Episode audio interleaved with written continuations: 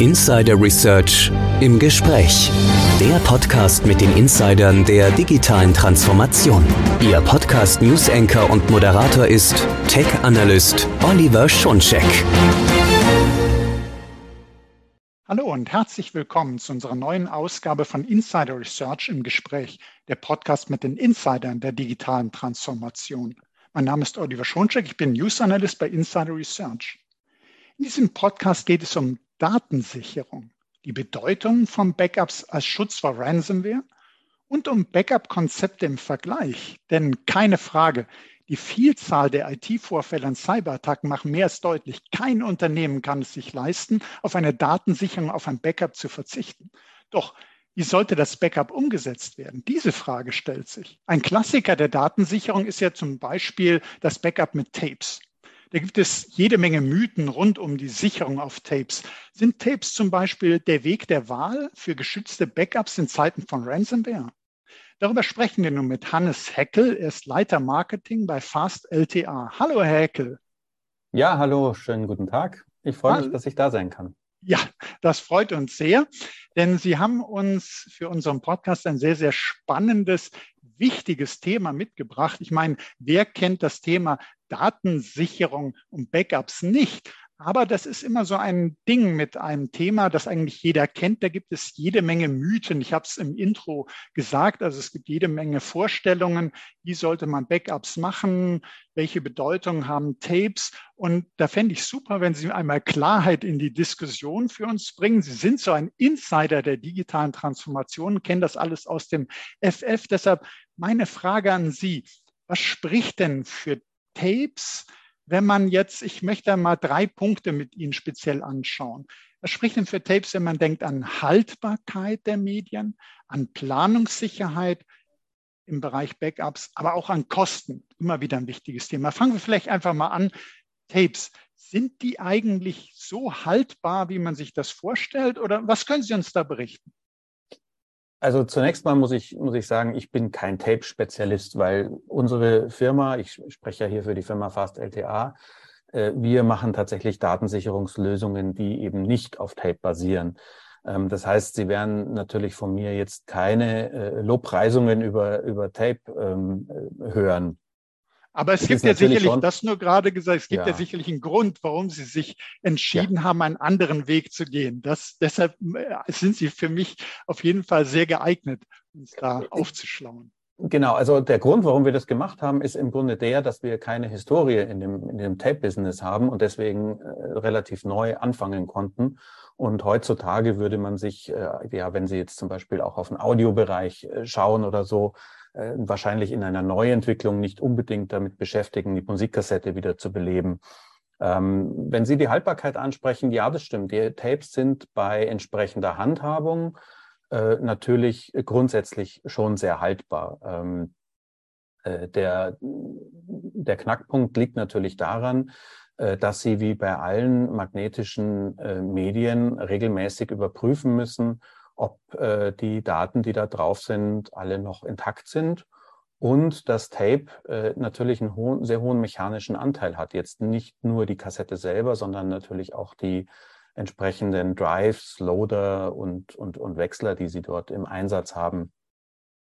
Und jede äh, Überprüfung ähm, äh, verschlechtert sozusagen die mechanische Haltbarkeit von so etwas.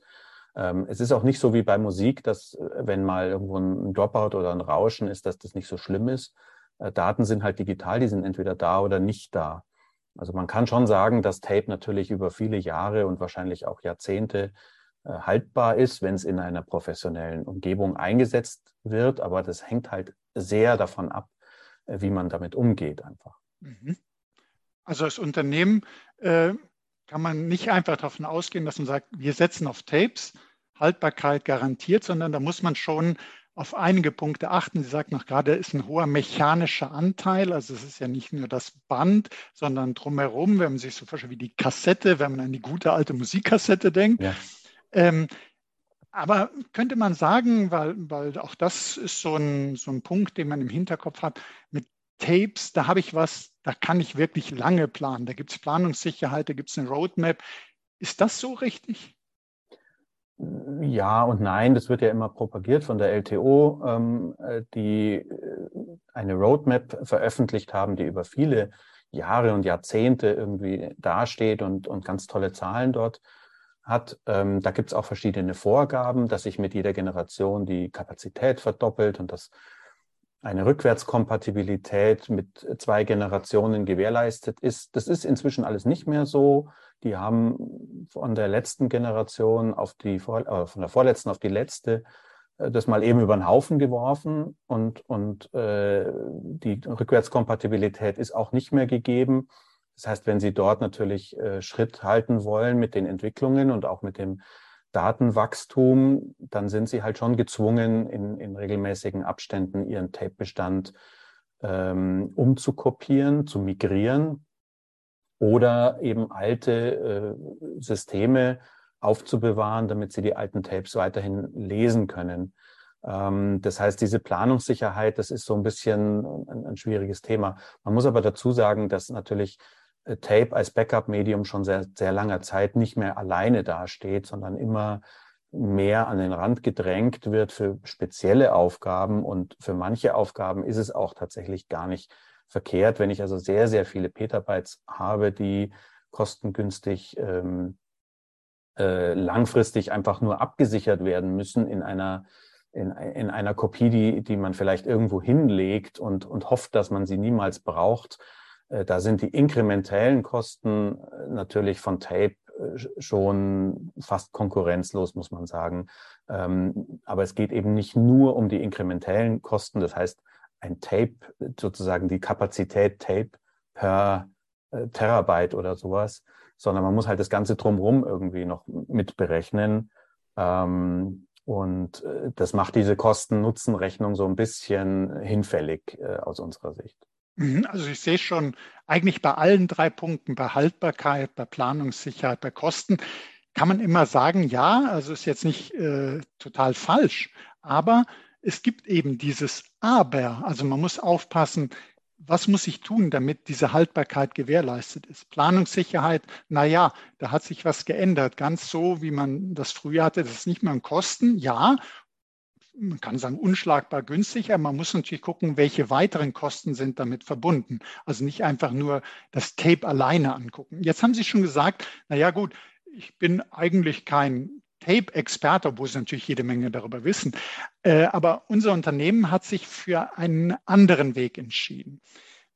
Welche Vorteile haben denn Speichersysteme fürs Backup, die auf Festplatten setzen? Was, warum haben Sie sich natürlich unbelastet, sagten Sie ja, Sie konnten einfach neu starten, gucken, aber warum haben Sie sich so entschieden? Welche Vorteile hat man denn hier?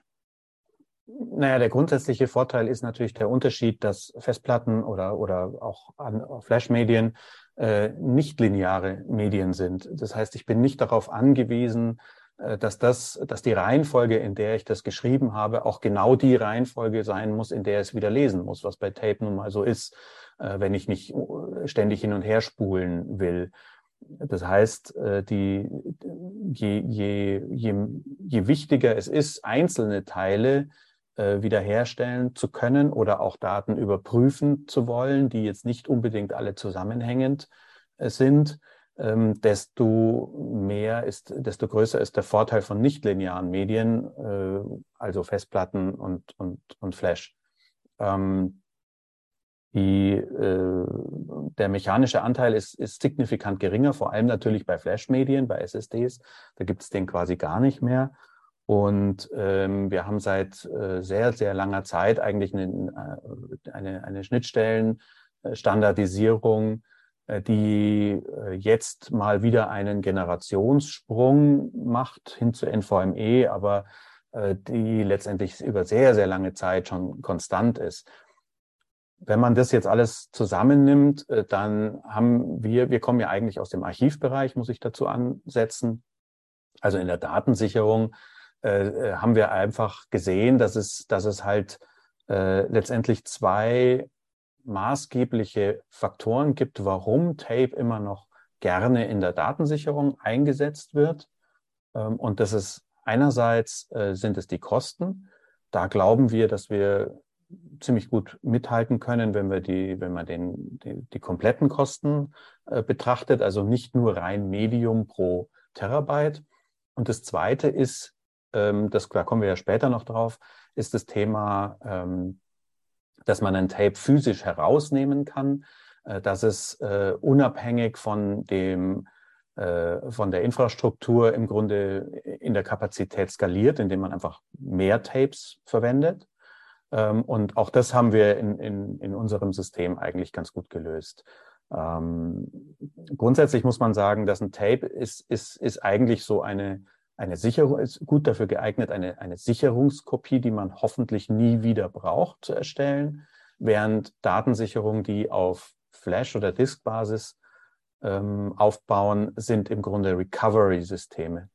Und ähm, das ist halt genau der Punkt, wo wo eigentlich die, die, die äh, Bedeutung von, von Backup und Recovery heutzutage sich hinentwickelt.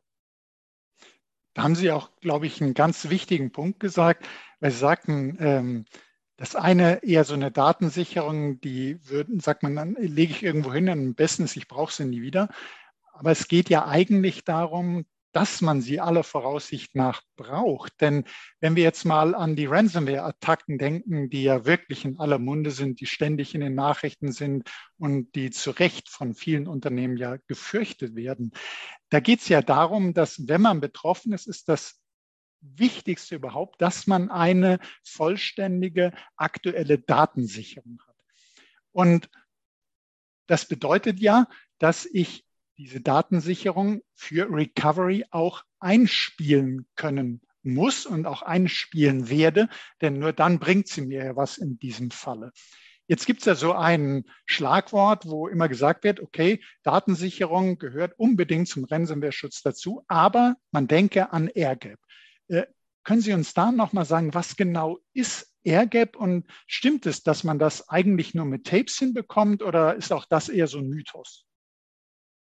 Genau, also ähm, um nochmal auf das Ransomware-Thema zurückzukommen, äh, sehr verkürzt sagt das BSI, der wichtigste Schutz gegen die Folgen einer Cyberattacke ist ein Backup.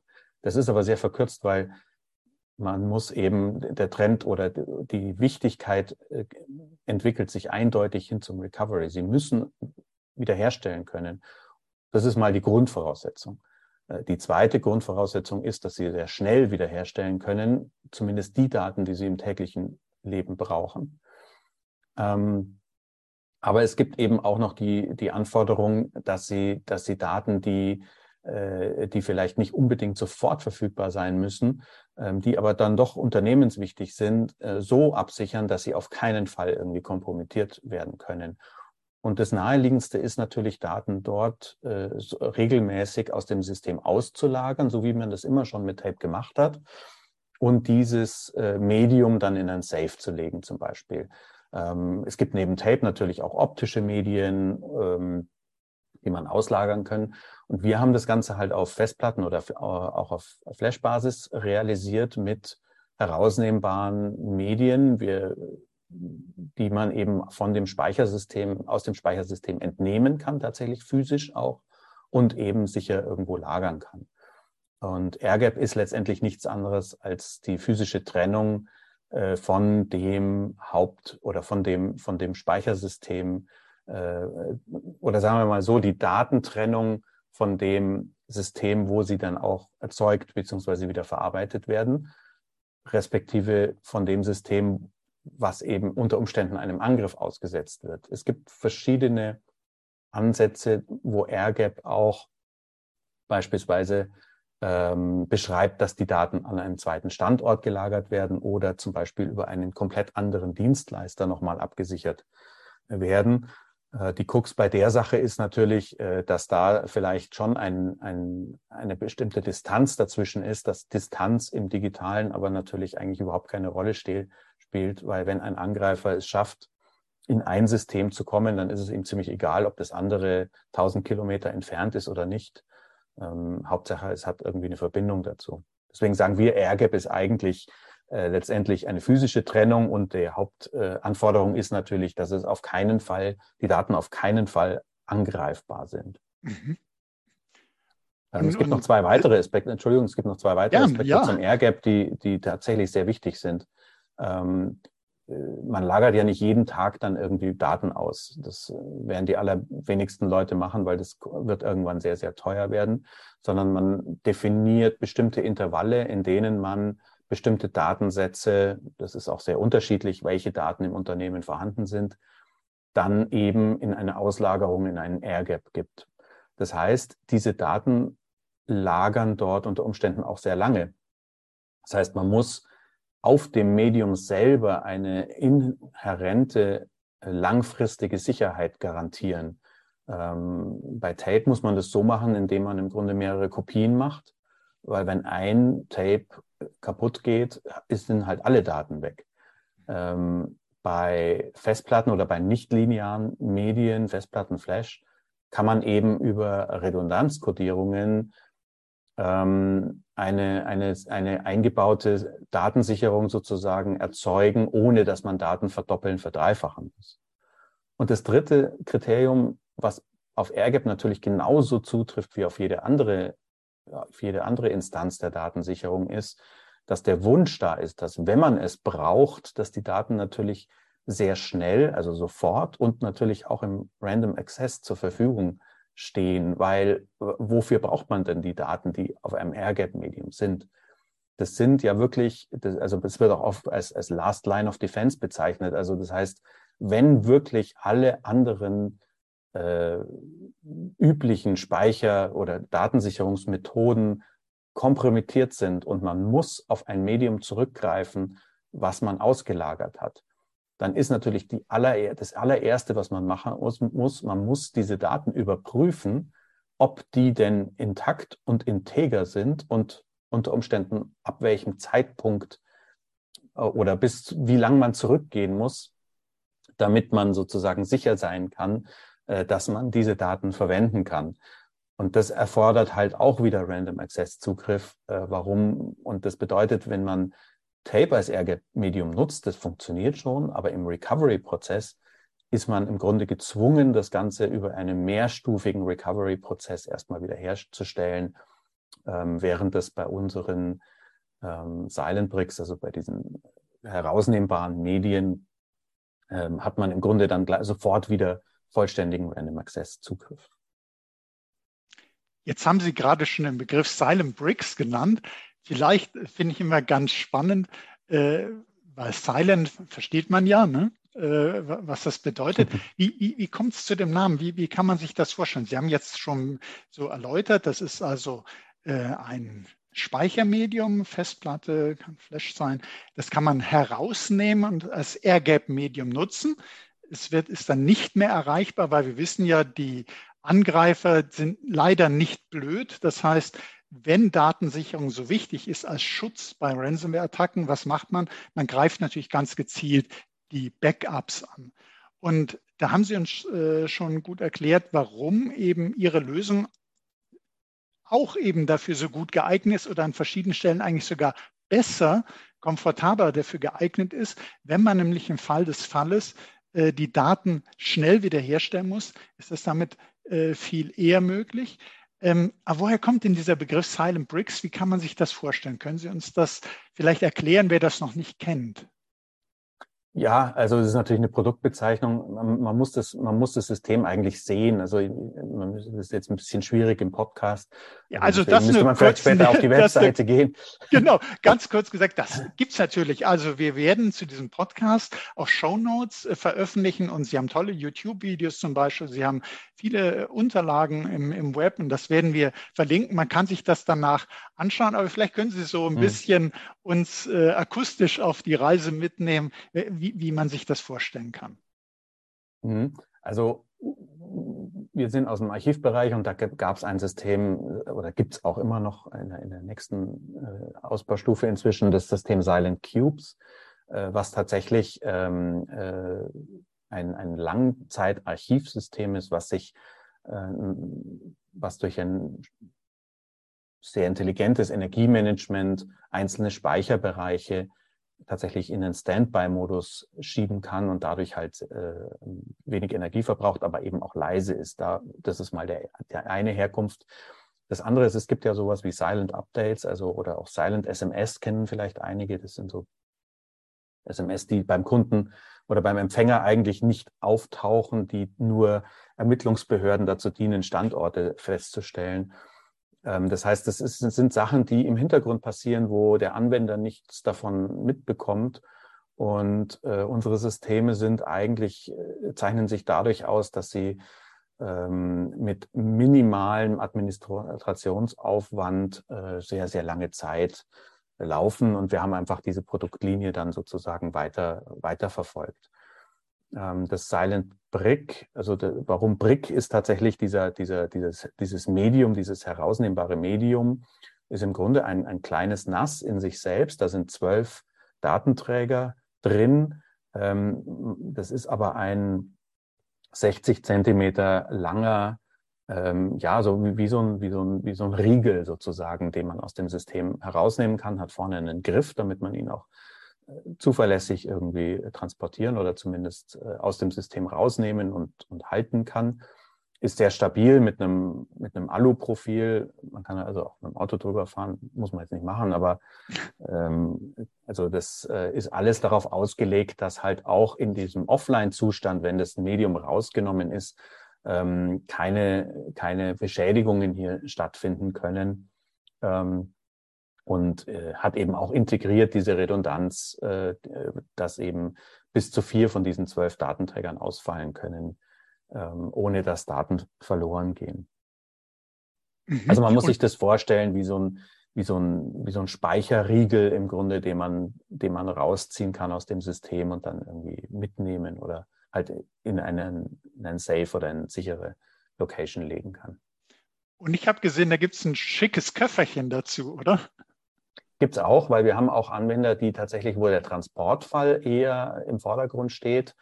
Ähm, äh, zum Beispiel das Bundesarchiv, was sehr große Datenmengen einfach digitalisiert und dann an einen anderen Standort bringen muss, was einfach bei bei sehr großen Datenmengen immer noch per, per Kurier sozusagen um ein Vielfaches schneller geht, als wenn man das jetzt irgendwie online übertragen wollen würde. Und dafür gibt es eben zur Sicherung, äh, zu, zur, äh, zum Transport einfach auch so Köfferchen für ein oder für vier von diesen Silent Bricks.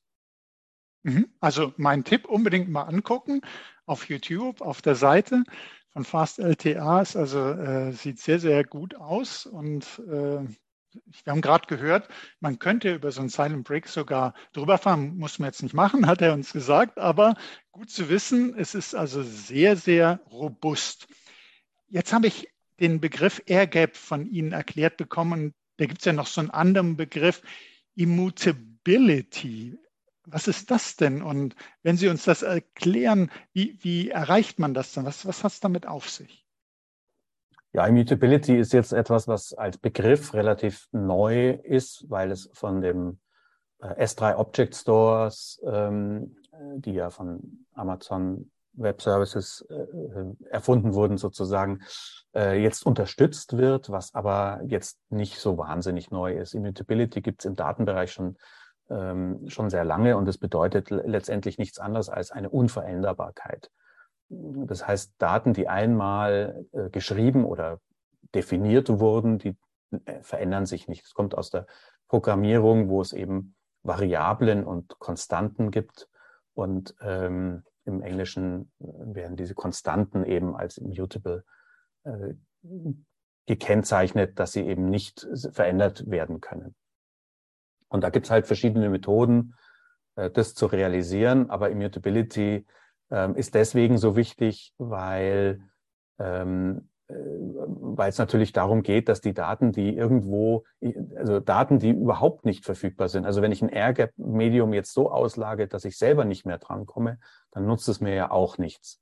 Das heißt, man, man sucht nach Wegen, äh, Daten ähm, auszulagern, aber trotzdem verfügbar zu halten und natürlich auch zu verhindern, äh, dass irgendwelche Angreifer diese Daten verändern oder löschen können, weil es ist, sind ja genau die Sachen, die die, die, die Angreifer. Übrigens sind inzwischen über 90 Prozent, also quasi alle Angriffe gehen zunächst auf die Datensicherung bei, bei Cyberattacken, weil, wie Sie gesagt haben, die Angreifer sind ja nicht blöd. Also das ist, ist tatsächlich der Fall, ja. Und jetzt habe ich gelesen, habe mich ja so ein bisschen auf unser Gespräch vorbereitet. Das Silent Brick System bietet Multi-Immutable Storage. Immutable mhm. haben Sie uns jetzt gerade erklärt. Was bedeutet denn hier beim Multi? Ja, also es gibt, wie gesagt, verschiedene Möglichkeiten, ähm, technische Möglichkeiten, Immutability herzustellen. Ähm, eine davon ist AirGap. Das ist also eine sehr, also eine Hardware-basierte Möglichkeit.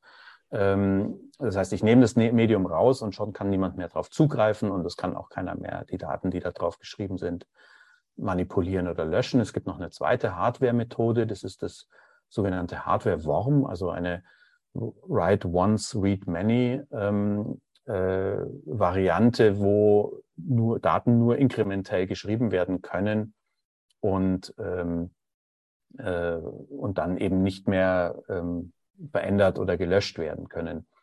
Ähm, die Methode ist jetzt für Datensicherung nicht so wahnsinnig geeignet, weil's, ähm, weil Daten, die ich nie wieder löschen kann, ähm, da bekomme ich natürlich irgendwann ein Kapazitätsproblem. Ich muss ja Datensicherung nicht, nicht zwangsläufig endlos aufbewahren. Das ist im Archivbereich ein bisschen anders. Deswegen setzen wir das dort verstärkt ein. Mhm. Ähm, es gibt jetzt auch noch Softwaremethoden. Und bei Softwaremethoden ähm, kann man auch unterscheiden, eben zum Beispiel bei das S3 Object Lock, also im Objektspeicher wird, werden die, die geschriebenen Objekte ähm, äh, versiegelt sozusagen per Software und mit einem Aufbewahrungsdatum oder einer Aufbewahrungszeit, einer Retention versehen. Und vor Ablauf dieser Aufbewahrungszeit können sie eben nicht verändert oder gelöscht werden. Das Ganze ist im System verankert, äh, in dem Speichersystem verankert und ähm, sozusagen nicht umgehbar beziehungsweise nur unter großen Hürden umgehbar. Ähm, aber wie jedes Softwaresystem ist es natürlich theoretisch auch angreifbar. Ähm, der Vorteil ist jetzt das, dass äh, das Vorablauf dieser, dieser Aufbewahrungsfrist ähm, eben niemand äh, diese Daten verändern kann. Das heißt, wenn innerhalb dieser Aufbewahrungsfrist die letztendlich der Benutzer oder auch die, die, die Backup-Software einstellt, wenn dort ein Angriff erfolgt, habe ich auf jeden Fall noch äh, Kopien oder, oder Varianten meiner Daten, die eben innerhalb dieser Aufbewahrungsfrist dann eben garantiert nicht verändert wurden. Ähm, das ist die eine Möglichkeit, sowas per Software zu machen. Ähm, die andere Möglichkeit ist jetzt im Speichersystem selbst fix verankert und wird auch nur dort verwaltet. Ähm, da gibt es auch verschiedene Bezeichnungen. Wir nennen das Continuous Snapshots. Es gibt auch die Bezeichnung Safe Mode oder Automatic Snapshots. Ähm, das Snapshots-Prinzip ist auch ein relativ bekanntes schon. Das, ähm, die, die entscheidende Erweiterung ist dieses automatische oder Continuous äh, bei uns genannt. Das heißt, das System ist, äh, äh, erzeugt selbstständig diese Snapshots von einem bestimmten ähm, zu, zu, bestimmten Zeitpunkten in einem bestimmten Intervall äh, von diesem Datenbestand und legt diese so separat ab, dass sie eben äh, auch wiederum durch die üblichen Benutzerrechte oder auch durch die Backup-Software nicht zugänglich sind, sondern komplett autark im System sind. Auch dort stellt man wieder eine, im Grunde eine Anzahl dieser Snapshots ein, und da werden dann ältere Snapshots gelöscht, sozusagen regelmäßig, äh, wenn dann neue hinzukommen. Also es ist auch so ein zyklischer Prozess. Das sind beides Softwaremechanismen, die eben den Vorteil haben, ähm, dass die Datenspeicherung, also die physische Speicherung auf dem Medium selbst äh, im Grunde so stattfindet wie, wie sonst üblich. Man kann sie also auch wieder löschen, aber über äh, bestimmte Softwarehürden und Rechtevergabe und und ähnliche Mechanismen eben gewährleistet ist, ähm, dass ähm, Cyberattacken da ins, ins Leere laufen. Und das, die da das Silent Brick System im Grunde alle vier dieser, dieser Möglichkeiten erfüllt, also beide Hardware-Möglichkeiten, Hardware-Worm und AirGap und beide Software-Möglichkeiten, ähm, Continuous Snapshots oder auch Object Lock im S3-Bereich, äh, sprechen wir vom Multi-Mutable Storage. Warum ist das wichtig? Weil ein modernes Backup halt nicht mehr nur aus einmal zu Disk und einmal zu Tape äh, besteht, sondern ähm, inzwischen halt äh, bis zu fünf Instanzen hat, äh, die unterschiedliche Aufgaben erfüllen und die eben äh, unterschiedlich abgesichert werden müssen in, mit unterschiedlichen ähm, Höhe der Sicherheit, aber mit, auch mit unterschiedlichen Vorgaben, was äh, Wiederherstellungsgeschwindigkeit ähm, und Intervalle betrifft. Ähm, und deswegen ist es eben sinnvoll, unterschiedliche Immutability-Methoden auf die jeweiligen Bereiche anzuwenden. Mhm, und Sie haben uns jetzt auch äh, zwischendurch ja nochmal einen ganz wichtigen Punkt auch gesagt. Äh, es bringt natürlich nichts, Daten zu sichern, zu sichern, zu sichern und man könnte sie gar nicht mehr löschen. Wir alle wissen ja, äh, neben den Aufbewahrungspflichten gibt es auch die Löschpflicht. Man muss also auch löschen können, nur mhm muss eben der Schutz da sein, dass nicht das unberechtigte Verändern, das unberechtigte Löschen da ist. Und da haben Sie uns jetzt gerade schön dargestellt, wie man dafür Sorge tragen kann. Jetzt sprechen wir zu Recht bisher so stärker im Bereich IT-Sicherheit, ganz, ganz wichtig. Aber ein anderes großes Thema unserer Zeit ist ja Nachhaltigkeit. Und auch wenn es um Datensicherung geht, gerade um Datenarchivierung, ist ja Nachhaltigkeit wichtig. Was können Sie uns da sagen? Was bedeutet das, dass ein Datenarchiv nachhaltig ist. Und wenn man jetzt dran denkt, ähm, Datenarchiv besteht ja eben aus mehreren Komponenten, aus der Hardware, Software, es gibt Services außenrum. Was macht das Ganze nachhaltig? Ja, also Archive müssen natürlich grundsätzlich nachhaltig sein. Also nachhaltig heißt letztendlich lange nutzbar, ähm, ohne, ähm, ohne unnötig Ressourcen zu verschwenden. Ähm, das muss nicht, ist, also im, Normalbegriff wird das natürlich immer irgendwie auf, auf Umwelt und so weiter. Ähm, aber letztendlich geht es im, im Geschäft halt auch viel um Kosten einfach. Und ähm, bei Nachhaltigkeit äh, geht es tatsächlich darum, einen, einen langfristigen, planbar, also mit planbaren Kosten versehenen Betrieb sicherzustellen. Und es ist für Archive, wir haben Kunden, die haben zweistellige Petabyte-Bereiche, die zieht man nicht alle drei Jahre äh, auf ein neues System um, nur weil's, weil das jetzt, weil es halt jetzt neu ist sozusagen oder weil das alte System nicht mehr so funktioniert. Das funktioniert einfach nicht. Das, das müssen wir verhindern. Das heißt, ähm, es geht natürlich um die Komponenten, um die Lebensdauer der Systeme, die einfach davon dafür ausgelegt sind, jahrzehntelang zu laufen und auch zu funktionieren. Ähm, es geht um, um äh, Schnittstellen, Standards, die möglichst so interpretiert und auch eingehalten werden, dass man auch äh, in der absehbaren Zukunft hier keine Probleme hat. Äh, es geht natürlich um Softwarepflege, also Stichwort Sicherheitslücken ähm, oder auch neue Funktionen oder ähm, auslaufende Unterstützung für, für irgendwelche Libraries. Und letztendlich geht es dann natürlich aber auch um die, um die Betreuung, um die Wartung. Ähm, und da ist auch ein ganz wichtiger Aspekt, ähm, und das schlägt dann wieder die Brücke zur Hardware, dass man natürlich auch Komponenten, die ausfallen können, ähm, langfristig äh, verfügbar machen muss.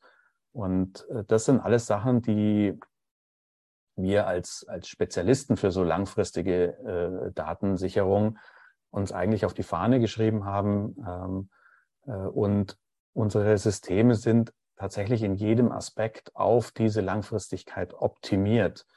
Nur ein Beispiel. Ähm, bei sehr vielen Speichersystemen sind Sie gezwungen, die Datenträger, also die Festplatten zum Beispiel bei, bei NAS-Speichern, vom Hersteller zu kaufen oder ganz spezielle Festplatten nur zu verwenden, weil die Firmware äh, sonst nicht funktioniert und das System sonst unbrauchbar wird.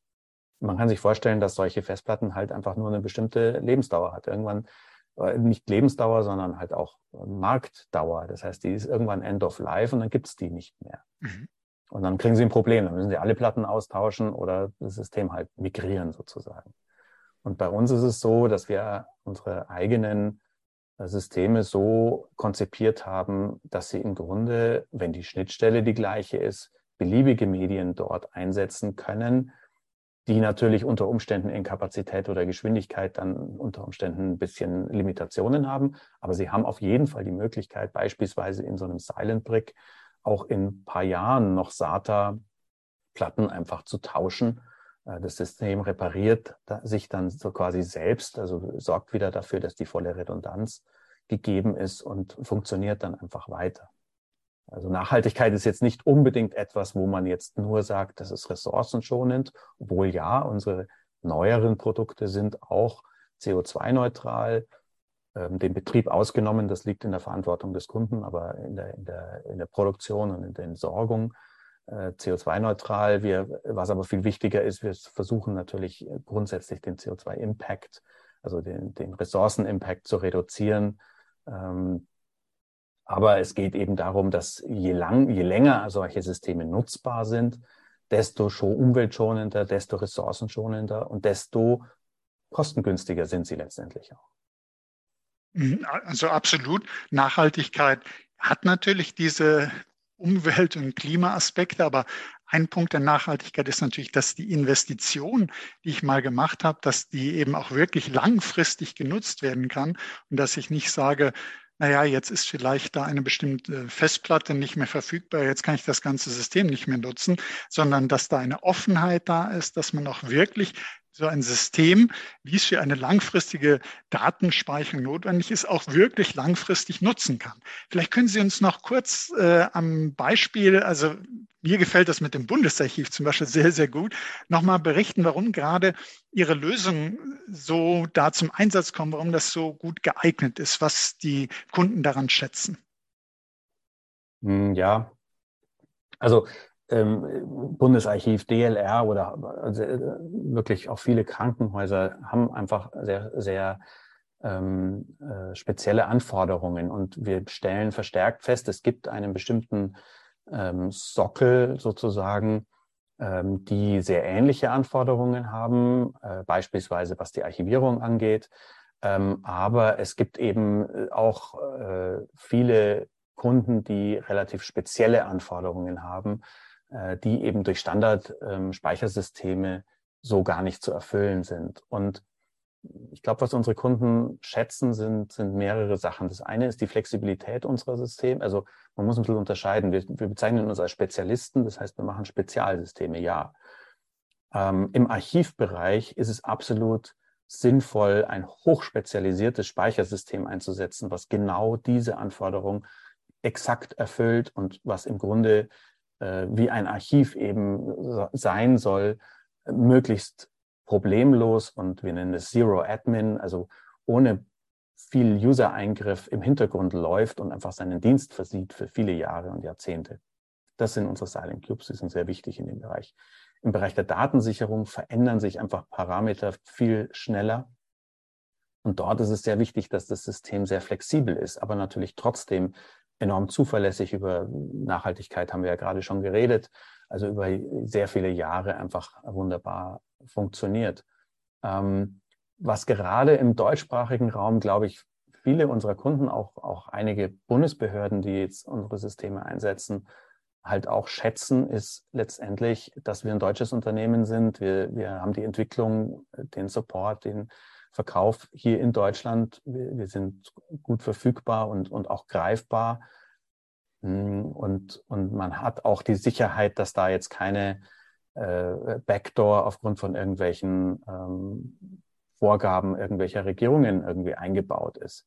Ähm, das sind alles Kriterien, die uns dann doch helfen, natürlich gerade im deutschsprachigen Bereich ähm, äh, interessante Kunden zu haben.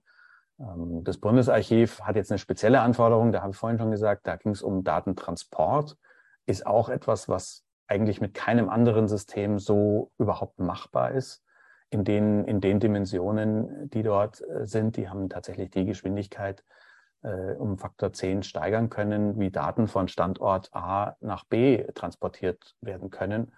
Und das auch noch bei höchster Sicherheit. Ähm, ähm, dann, wie gesagt, die DLR, die halt sehr viele Petabytes äh, einfach Satellitendaten archiviert und eine, eine Technologiealternative zum Tape, zu einem Tape-Archiv, wo, wo in solchen Bereichen ja Tape absolut sinnvoll und auch richtig eingesetzt ist. Aber es gibt halt nur noch eine Technologie inzwischen, LTO. Und ähm, es, äh, deren Vorgaben sahen vor, dass es eben eine zweite Technologie geben muss, die preislich aber konkurrenzfähig sein muss. Ähm, und ja, nichts, das, nicht zuletzt haben wir halt einen, ein, eine Historie von bald 15 Jahren, wo wir ähm, Systeme, Archivsysteme in Krankenhäusern, in kommunalen Einrichtungen, im Mittelstand installiert haben, äh, die ähm, dort kein, nie, niemals Daten verloren haben. Und das hilft natürlich schon sehr.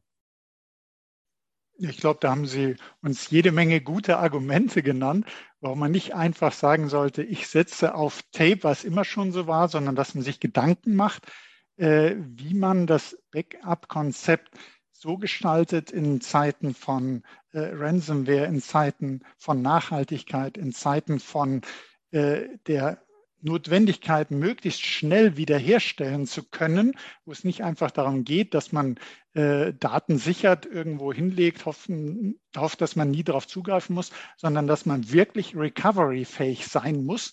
Das gehört zur Compliance zwingend dazu. Das ist auch etwas, was beispielsweise die Datenschutzgrundverordnung fordert, dass man die Wiederherstellbarkeit äh, gewährleistet.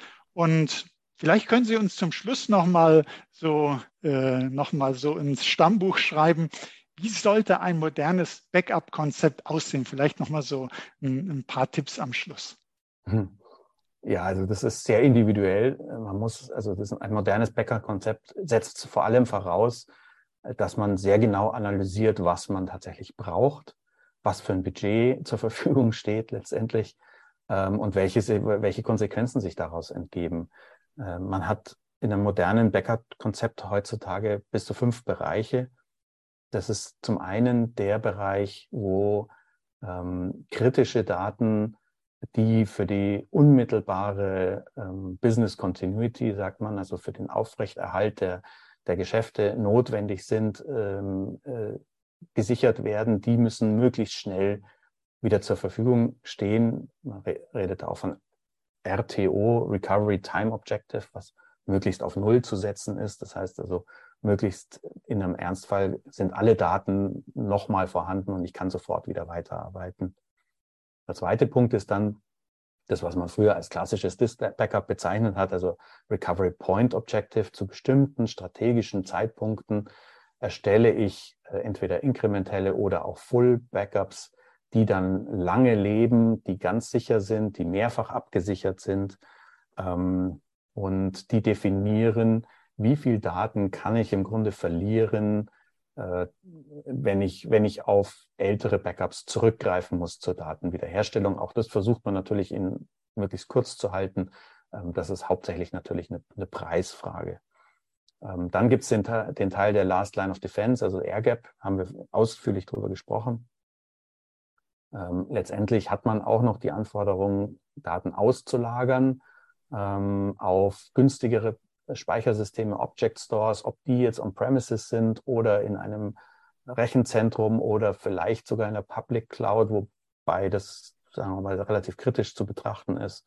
Ähm, also auch das ist noch eine Anforderung. Und dann nicht zu vergessen, ähm, es gibt immer mehr Daten, die in Software-as-a-Service-Bereichen zur Verfügung stehen oder erzeugt werden, Microsoft 365, Salesforce und ähnliche Geschichten. Diese Daten sind ja vom Unternehmen selbst gar nicht, äh, sind ja, sind ja dort gar nicht vorhanden, sondern werden nur genutzt. Äh, der Kunde ist aber in den allermeisten Fällen selber dafür verantwortlich, diese Daten zu sichern. Und auch hier ähm, gibt sich also, ergeben sich neue Herausforderungen der Datensicherung. Und wenn man jetzt an Tape eigentlich anschaut, ich weiß nicht, ob Sie, ich, ich bin entsprechend alt, dass ich noch einen Commodore 64 hatte und dort Spiele gespielt hatte. Ja, ja, kenne ich alles. Ja, ja, und, und weil der Arbeitsspeicher so klein war, musste man dort immer nachladen. Und, und mhm. ähm, der entscheidend große Sprung irgendwie, für der, der das möglich gemacht hat, war im Grunde von der Dataset, also das, was man auf Audiokassetten dann gespeichert hat, hin zu dieser äh, Disk Station, die dann irgendwie von, von so Floppy Disks nach, was letztendlich ein nonlineares Medium war. Und erst das hat sowas überhaupt möglich gemacht, weil nur dann über diesen nonlinearen Zugriff einfach in sinnvollen, äh, in, in, sinnvollen Intervallen auch ein, eine Daten, ein, letztendlich ein Datenrecovery irgendwie überhaupt möglich ist. Also es geht verstärkt um Recovery, es geht nicht mehr nur um Backup. Äh, Backup ist eigentlich nur noch äh, quasi die Basis um ein erfolgreiches Recovery möglich zu machen. Und die Technologie muss sich am Recovery-Prozess orientieren und nicht mehr am Backup-Prozess. Ja, Herr Heckel, jetzt haben Sie mich nicht nur zurück in Kindheit und Jugend gebracht, sondern Sie haben uns äh, sehr viel berichtet über das Thema Datensicherung und Ransomware, über Archivierung, über die Einschätzung, äh, was macht Tape aus, äh, welche Vorzüge haben Festplatten, wie kann man sich da orientieren, wie sollte man ein Backup-Konzept denn äh, heute machen, woran muss man denken. Da möchte ich Ihnen ganz herzlich danken, Herr Heckel. Auch, wie gesagt, über diesen Ausflug gedanklich nochmal in die Zeit, wo man so seine ersten Computerspiele gemacht hat. Herzlichen Dank ja. dafür, Herr Heckel. Und Sehr gerne. herzlichen Dank auch für Ihr Interesse, liebe Hörerinnen und Hörer. Seien Sie auch das nächste Mal dabei, wenn es heißt Insider Research im Gespräch, der Podcast mit den Insidern der digitalen Transformation die uns, wie der Herr Heckel, wirklich viel spannende Sachen zu erzählen haben, die praktischen Nutzwert im Unternehmensalltag haben. Wenn es Ihnen gefallen hat, abonnieren Sie doch unseren Podcast. Sie finden uns auf allen führenden Podcast-Plattformen. Das war Oliver Schoncheck von Insider Research im Gespräch mit Hannes Heckel von Fast LTA. Herzlichen Dank nochmals.